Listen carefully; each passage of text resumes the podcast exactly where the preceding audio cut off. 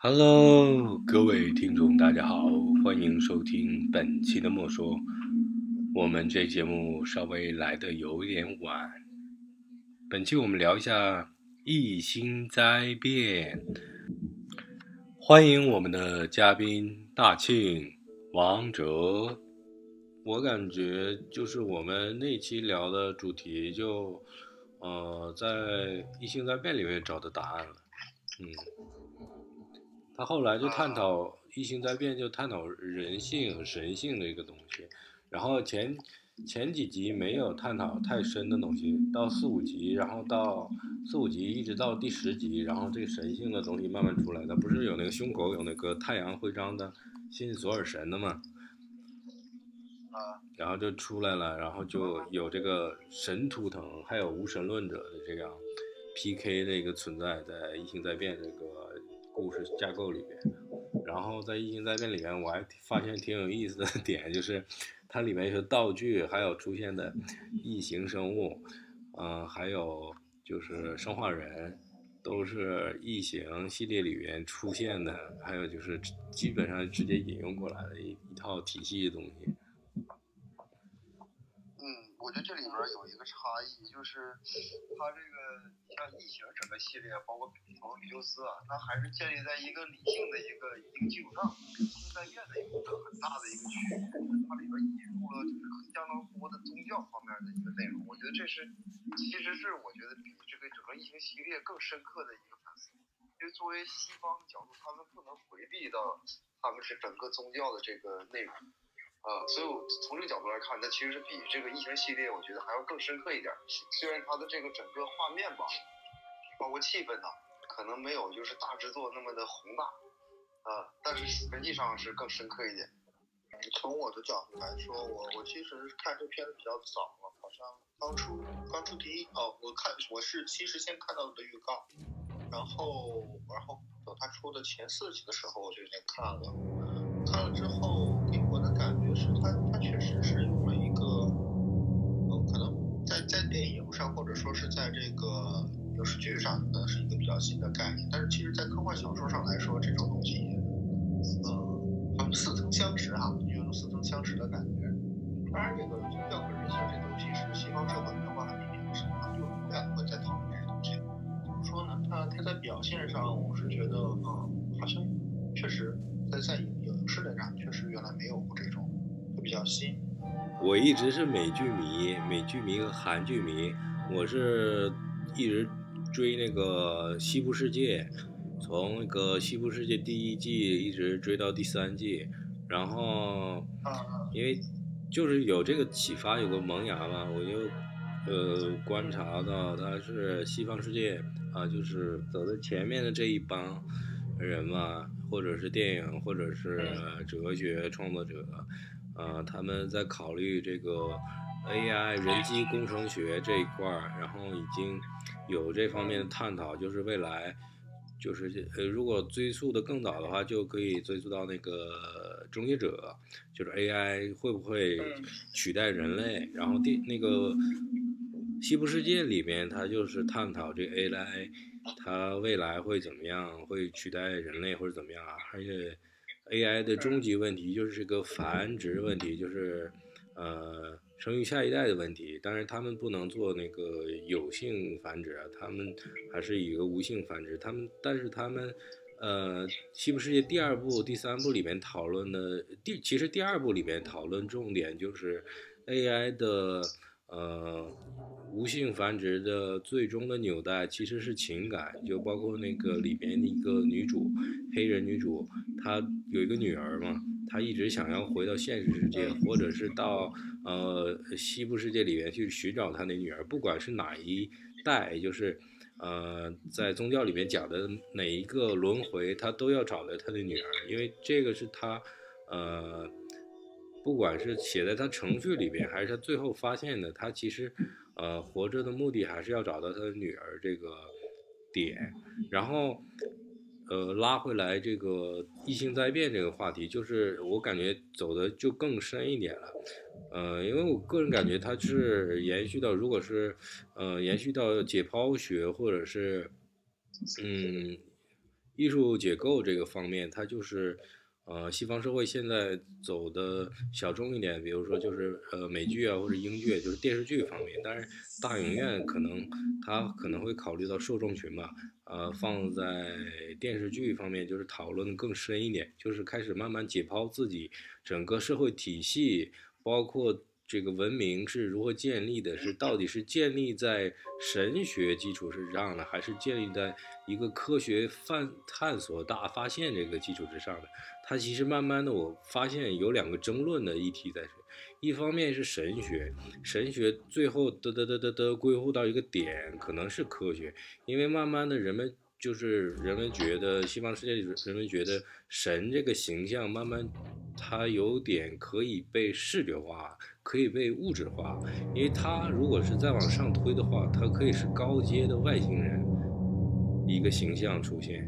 它不是像最早期的远古的，或者是呃封建社会，或者是中世纪那些，因为科学还没达到没达到那个程度，他可能理解的神，他只是是有一个形象，然后一个外星人，当然外星人他还有他这个超高的什么生物技术，可以呃做一个仿生人或怎么样，像一个耶稣或者是上帝的形象来引导或者帮助人类，然后启发人类。然后让呃西方社会有一个高速或者相对呃有引导性的方向发展的一个可能性，我是这么理解。所以我看《异星灾变》就是在这里边的后半阶就两个端口嘛，一个是无神论，还有有神论。有神论最后的导向，呃，就是。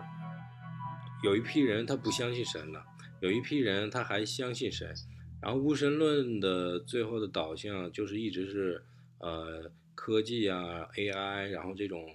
嗯生物技术合成，然后一直有导向，但后来那个七八九十集，它有个比较好玩的点，就是呃那个 mother 他呃开始生育自己的小朋友了，在一个神交的过程中。呃是有一个自己的小朋友了，然后他一直以为他是个嗯人类的一个形态的生命体，但结果在后面的时候发现不是，嗯，然后这个就是比较好玩的一个点，嗯，这个好像这应该是有剧透了，就是说这个呃，因为它这个飞行器穿越过这个岩浆层之后，进入了地心，还有另外一个。就是说，呃，出现了这个所谓的，就是说第三类文明。第三类文明就是说，跟和这个呃女机器人，就是在它体内植入这个东西之后，然后它生出来一个像蛇一样的这样一个生物嘛。然后好像是说，机器人制造的目的其实就是用用来孕育这个孕育的这个这个生物的。呃，这个生物也只能被这个这个这种型号的这个智能机器人所孕育。所以，呃。好像最终该是，嗯，就是说那个地心的文明其实才是最远古的文明，就是类似于一个第三监视文明明的这样一个感觉。它不是第十集里边快要结尾的时候就发现特别好玩的点嘛，就是那个出现一个蛇的形形象，蛇蛇的形象我就呃因为前几集做功课，对呀，就像那个普罗米修斯里边出现那个异形黑水第一代那个原生。原生体就像那种那个蛇的形象，然后嘴巴是那个样子的，像那个有刺的嘴巴，从中间有缝的，然后还有两个小翅膀。然后这个蛇是长得蛇的，类似于蛇的形象，长得像一个乌龟，然后上面鼻子尖尖的，然后嘴是那个口气是像呃普罗米修斯那个呃类似于蛇的形象。嗯。然后他联联系到那个北欧的奥丁神话里边，我就想到那个世界之蛇，因为他的那个 mother 说，那个生物像蛇一样的生物，它会越来越变大，而且会在空中飞行。我觉得这个就是奥丁神话里面那个世界之蛇呀。然后还有更好玩的，他们那个太阳图腾，他们不是信奉索尔神吗？奥丁神话里边世界之蛇。它是，呃，洛基的孩子，一个孩子，是这么样一个连接。所以看到后边，我觉得无神论者孕育出的东西，呃，反倒跟奥丁神话，然后那那帮人信仰的这个索尔神，它是有一个呃连接这个关系在里面。洛基、索尔还有奥丁，我觉得就把这个界限有点模糊了，感觉。我觉得就是如果要是，就是说我们仅仅把它当成一个对于就是跨越一个文化传统的一个各种元素的一个摘取或者是一个挪用，它仅仅是用这种方式去进行创作的话，我觉得就是我们可能未免把雷德利想的过于简陋了。我个人看待是。就是我们面对一个创作，我们其实并没有必要说站在一个文本的一个角度，一个结结构主义的一个角度说我们要把这个东西阐释的多么的，就是那个呃深入。我觉得这个是完全没有必要。然后其次呢是什么呢？一个好好的作品或者说是一个好的文本，它能够激发我们人的一个联想，我们能够从他所说出的事情呢，我们能够。就是联想到更多的一个内容，这个内容未必是这个文本这个作品所展示出来的，但是它却能够提供一个一个线索一个通道，这也是我们就是一个一个怎么说呢？就当我们面临一个哪怕它是商业作品，或者说是一个纯粹的一个一个呃艺术作品的时候，我们都可以就是那这么用用这样的这一种态度去去去面对它，就是说。就是说，我觉得这个态度是没有问题的，我觉得这个态度没有问题。但是是这样的，呃，这个东西都很个人化，只是一种输出的话，只是一种呃观感输出，或者是一种自我自我概念这样输出的话，我觉得其实没有问题。可是，嗯，在我看来，我真的是没有觉得这个能够，因为可能也可能是因为现在的这个影视剧市场可能就真的是比较差了，或者就大家呃习惯了原来的那些模式。呃，你觉得这个里面有有预言的这个含义，包括这个呃理性在变，这里面有这个就是宗教、人性这些，其实是长久的这样一个话题，但只是他用了一个比较新，或者是哎，就是有一点这种启发性的这这种方式来呈现，呃，这这都可以，但是就再深，我就觉得有有，我我是不太能够接受的，因为太深了，就是你再说这话，没有到达和这个。他没有到达一个艺术作品的这个这种这种程度。你你就是我们是面临今天的文化现状来讨来探讨问题，就是跟这个作品本身的这个作品只是一个引子，就是你我们哪怕谈的那个那再深，其实我们到最后最终反馈的是今天的一个一个社会现实或者是一个文化现状，而不仅仅是这个作品。这没有问题，这没有问题。但但是我我不太支持，就是说把这个作品抄袭的非常细非常深。绝对的过过过度是这样，嗯，但是你不能说说我们讨论这现在一个现状，我觉得没有问题。和电影和电视剧本身没有就是说是没有绝绝对的关系，对吧？有关系，但没有绝对的关系，绝对的关系。毕竟是它它是它是一个引子，我们从这个引子出发，然后就是开始进行一个谈论，对吧？嗯嗯。呃，对。所以说，我觉得这这个是我们所谈论的一个最重要的意义，就是今天我们就谈论今天的。今天的文化生产最终要落到是今天的一个文化现实，对对吧？而不是说是对什么会出现这样的东西，就是包括为对，而且说是要要要现在就是进化到了这个程度，而不是说还像原来一样，可能就是纯粹的娱乐性。而现在大家更喜欢可能相对来说更开放式的东西，更能够有这种代入感或者是参与感。以及包括就是有启发性、想象想象力的这种这种这种东西，但但这个其实一直都很大局。现在全球电视剧基基基本上就分为这几种：一个家庭剧、泡沫剧、伦理剧，然后讲那个都市的，还有什么侦探剧，还有科幻剧，还有神话剧，还有这个呃情色的方面，还有就是饮食方面的，基本上就分这几种。嗯可是，可是我我可是我要说的是这样啊，其实我觉得这个片子高级在哪里啊？就是说《异形灾变》这个片子高级在哪里？呃，你联想一下《一代宗师》，就是王家卫的《一代宗师》，联想一下，他你不要看他的故事剧情就完全不搭嘎，但是就是说他们用的道理其实是一样的，就是说他们不在导演其实不再去给你输出概念，不再输出他自己的概念了，就他只是把东西摆在那里，他就是把东西摆在那里。啊，他不再会去强强调两两之间的这个逻，就是说剧情之间或者人物之间这个逻辑，他不再去强调这个东西了，他就是放在那里，有意无意的放在那里，让你去让你自己去去去去思考这个东西，这就是很高级的东西，呃，不再像说原来可能说哎我故事要讲清楚，讲特别特别的清楚，然后几条线一个明白，然后最终是怎么样一个东西，然后输出自己的价值观。现在导演不再去玩这一套，这高级导演都不再玩这一套。而且其实这个东西好像在欧洲，哦，很早啊，特好像是有一个片子叫做呃七八十年代特别想非常紧吧，啊，好像好像也是类似的节奏啊。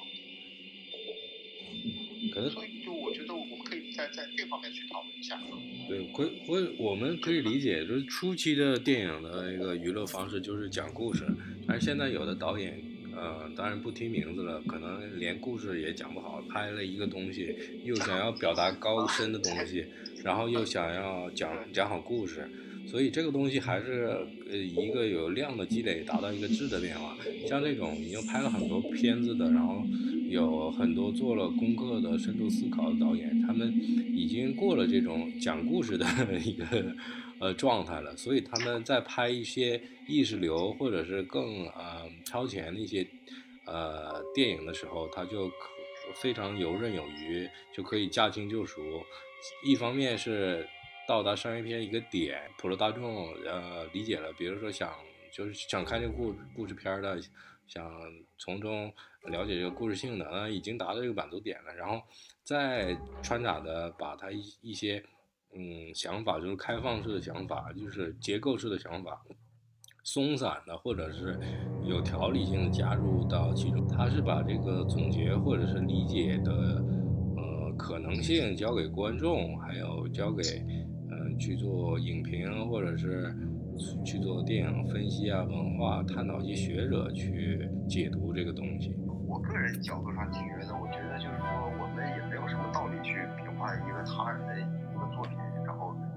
因为我们只能说出就是我们自己对这个东西的一个喜好的一个程度，就是一个好恶。然后呢，我们的喜好的程度呢，其实也背后也透露出我们的一些价值取向。这个作品本身呢，其实在我看来，可能是导演偏个人化的一些感受。然后，因为西方文明脱不开干系的就是这个双溪精神。双溪精神一方面是这个古希腊，一方面是希伯来的一个一个尼撒亚呃救赎式的一个文明。然后呢，它整整部电影呢，它所用的这个呃呃预言式啊，它是其实是一种表述的一个方式。呃呃，预言式呢，其实它可以，它其实就是一个手法。预言代表两个相似性的文本的一个重叠，对吧？就我们能看到，就是它这部《异星灾变》这个片子呢，它里边就是很多的地方呢，它的情节处理啊，包括这个呃，它故事呃如何发生，其实它都是和和这个圣经故事有一定的相似性。你比如说，当时有一群人，就是他们这个密特拉教派的这个一群人在在沙漠中行走，这个就特别像这个出埃及记嘛。嗯，对吧？就是我拿这个呃举一个例子，就是说它其实它里边有很多这个相似宗教隐喻的东一个情节，一个显显性、一个隐性的东西。呃，就是他，比如说从从圣经里边说，亚当和夏娃呢，最初他们生活在这个伊甸园，然后最终他们为什么被驱逐出这个那伊甸园呢？是受了蛇的诱惑，吃了这个呃呃智慧树上的这个果子，而这个果子呢，其实就是在整个西方文明的角度上讲呢，他吃的嗯这个果子其实就是一个理性之果。就是在没吃这个果子之前，他是不具备一个理性思考的这么一个能力。当人有了呃理性以后，他就知善恶，知美丑，是吧？然后他就开始能够能进行一一定程度上的一个思考。然后理性最终的一个结果呢，就是你像呃德国古典哲学的这种就是内理性主义，包括其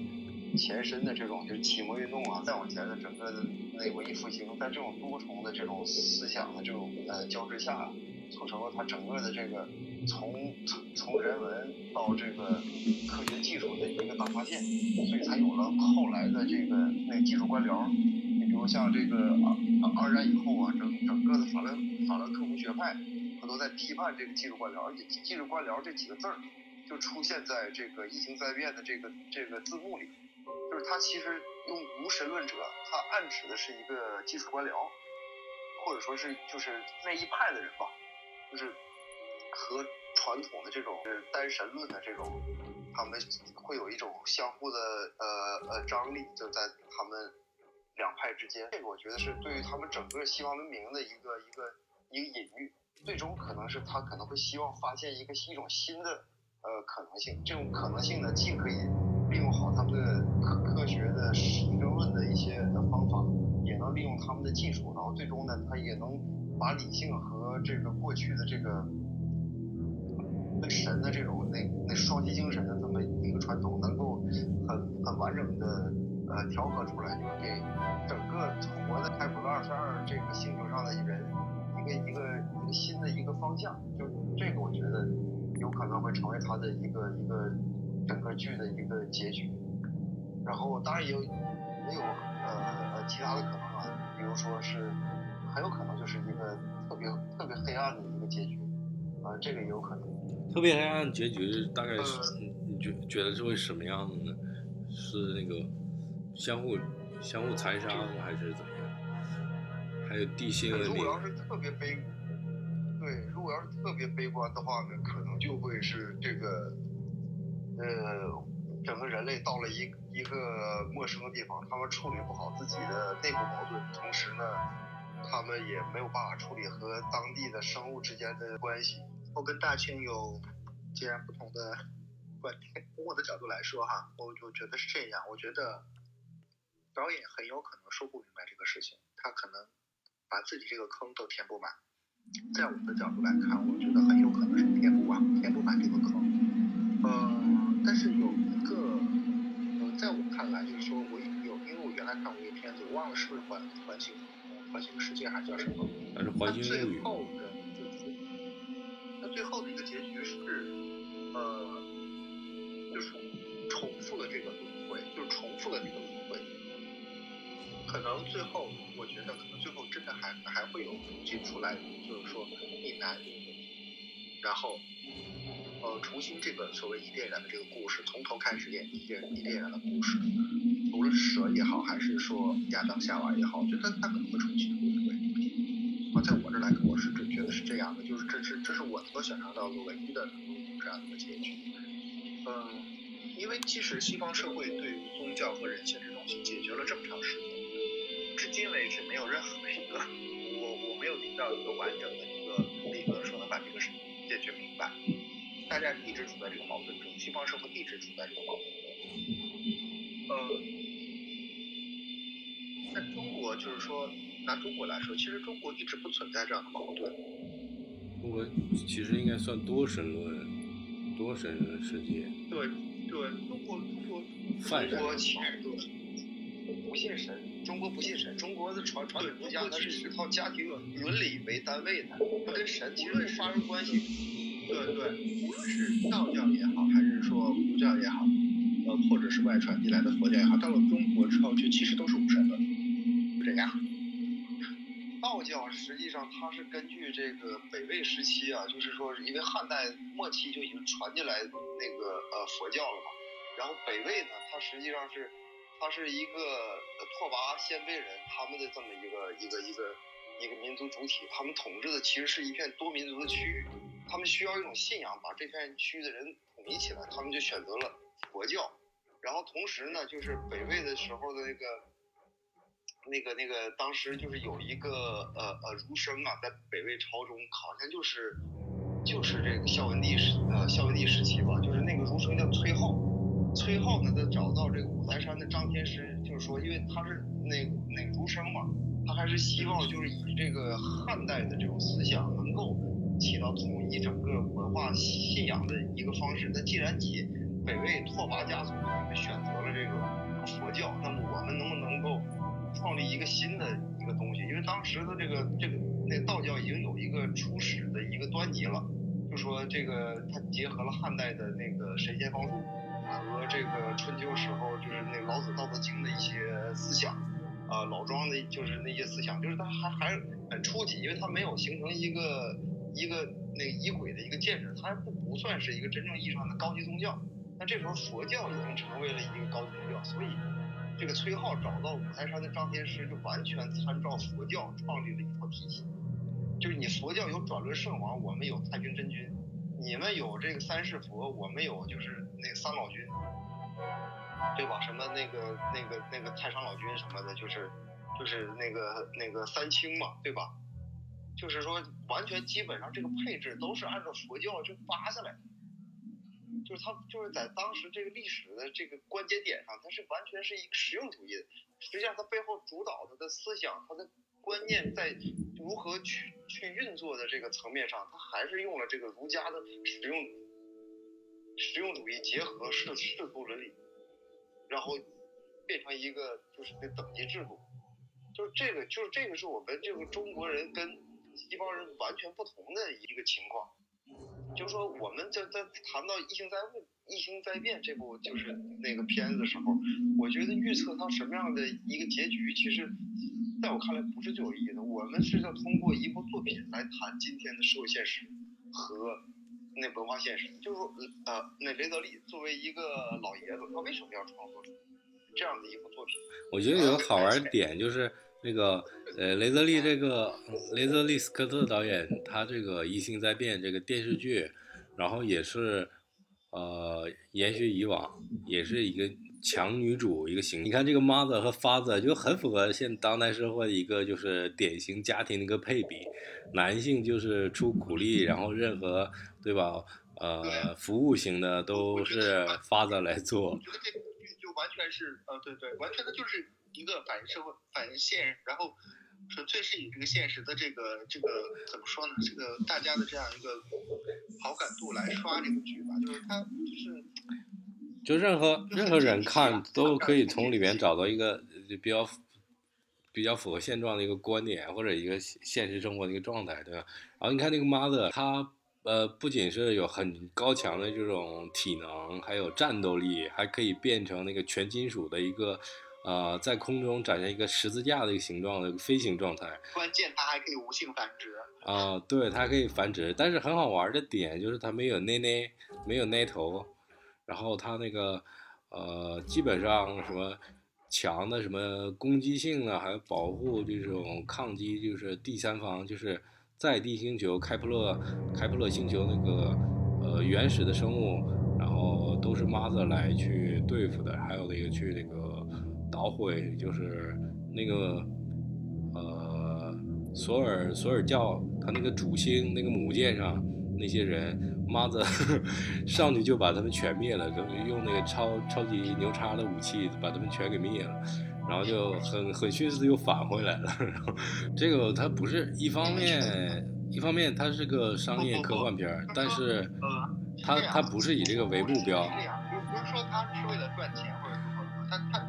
觉得出于商业目的，他肯定是为了赚钱。但是呢，呃，好的地方是什么？我们我从影视剧里说反映社会现实这一点，因为它不是一个现实题材，它是一个题材。它还是一个科幻题材的电视剧。它能够体现出来，我觉得就可能是作者他肯定是有他自己的想法的，不能说完全把它归类一个就是一个实用性的商品啊，它不是一个实用性的商品，它确实是有它的一定的这样一个呃。说的有有它一定的社会意义的，我觉得。呃，这个片子我看的第一集的时候，哎，我觉得很好。其实前第一集真的是很爽，第一集真的是让我很爽。整个的整个的概念，然后整个的感觉都都有一些颠覆，或者说跟别的科幻片不一样。可是到了第二集、第三集之后，我就觉得越来越爽。我的感觉是，我觉得越来越爽，而且我觉得导演有点编不下去的感觉。它里边是一个总编剧，总编剧是雷德利，然后其他还有分编剧，然后他的儿子好像也参与到里面到到了其实后面几集的时候，他不断在强调人性的部分，他在强调能看得出来他在强调人性的部分，一直在做挣扎。然后这一块部分到这个他们狩猎，就是狩猎成功了一个，就是说那个那个怪兽嘛，把它杀死，它是一个它是一种的怪兽，然后里面有孩子，到那个点为止之后，就就变成了一个肥皂剧，在我看来是变成直到第十集，直到这个这个怀孕就是这这个现场怀孕之后，才有一点点感觉，中间这个这这这些情节，我都觉一直都很很奇怪，就是呃说不出的一种感觉，就是不知道他在说什么。电视剧吧，它其实还是感觉还是不能跟电影相比，它还是要符合一些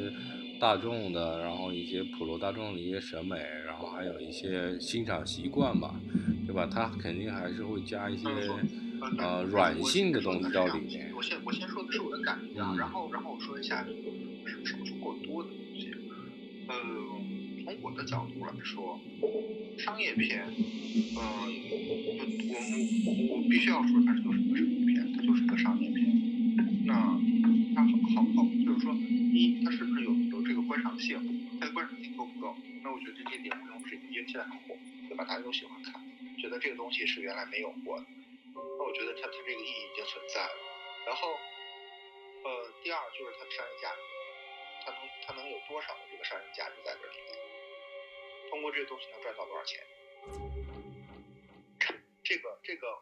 我觉得它如果是能够运行到三季的话，第三季的话一直拍下去，那我觉得它就有这个价值。但是现在传听到的传闻是，他这一季可能就已经结束了，对，就是他有可能它已经。对对对，听到的听到的这个这个，看的我搜索到了一些消息，说就是说可能不会再有第二季，就它就开放结局就这样就结束了。那这个东西就是它的商业价值，就是就是大家这见仁见智吧。这个剧你觉得水的地方，其实我理解就是，因为我想就是创作当中，可能雷德利总呃总导演可能还是想延续第一集或者第二集那种方向，然后一直是一个硬科幻的方向来，然后来拍下面这几集，然后。因为要考虑到普罗大众嘛，一个审美，然后审美习惯，还有欣赏标准，他肯定会加一些东西在里边，比如说情情爱爱的这种东西，然后，呃，还有包括那个，还有两个换脸的那个，这里面一个感情纠判，还有一个孩子的跟孩子的，我觉得他给的人性上的部分，包括这个宗教是你觉得过多吗宗？教这种是东西，我觉得他们给的很到位，他没有这些这些很就很很怎么说呢？就是很很很繁复，或者说很呃冗长这种这种东西。嗯，可是就是你觉得是不是可以剪是吗？你这个意思，我理解的话，就可以把它精简一下。我我现在我我不知道，就我就觉得可以可以直接给它很干了，就是为什么还要还要用这么这么多的细节去做？我觉得还是要考虑一个是大众审美吧，因为如果是考虑到商业商业片或者商业电视剧的话，它没有这些所谓的比较泡沫的东西，它一直是那种干的话，就是编剧会会很费脑子，然后拍的人也会很累。呃，你说你说的是预言的一个一个那那个文本性，我说的是预言作为一种修辞，呃预言是一种修辞，它修变成修辞以后，对预言，因为它是一种修辞，所以它是一种创作方法。你变成图像就是一种图图像呃修辞，你变成故事那个文本，也就是它就是变成一种一种创作的一种一种手法，它是一一一种一种方式，它不是说传统的就寓言故事，不是那个像什么斯芬克斯啊，或者是什么什么什么什么那木匠和会游泳的人什么，就是它它不是这个，它完全不是这个。可是我就是觉得，嗯、为什么明明其实很简单，可以通过这样的，因为这个比较深，它其实探讨的东西其实比较深，有神的东西，还有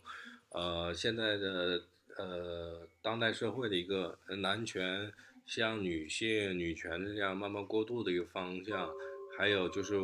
西方社会一直存在这种东西。其实我觉得呃这个电影里我能看到一些挣扎，就是在选择神性还有人性，就是要不要宗要不要有宗教，要不要呃坚信宗教，但这个宗教最后它不能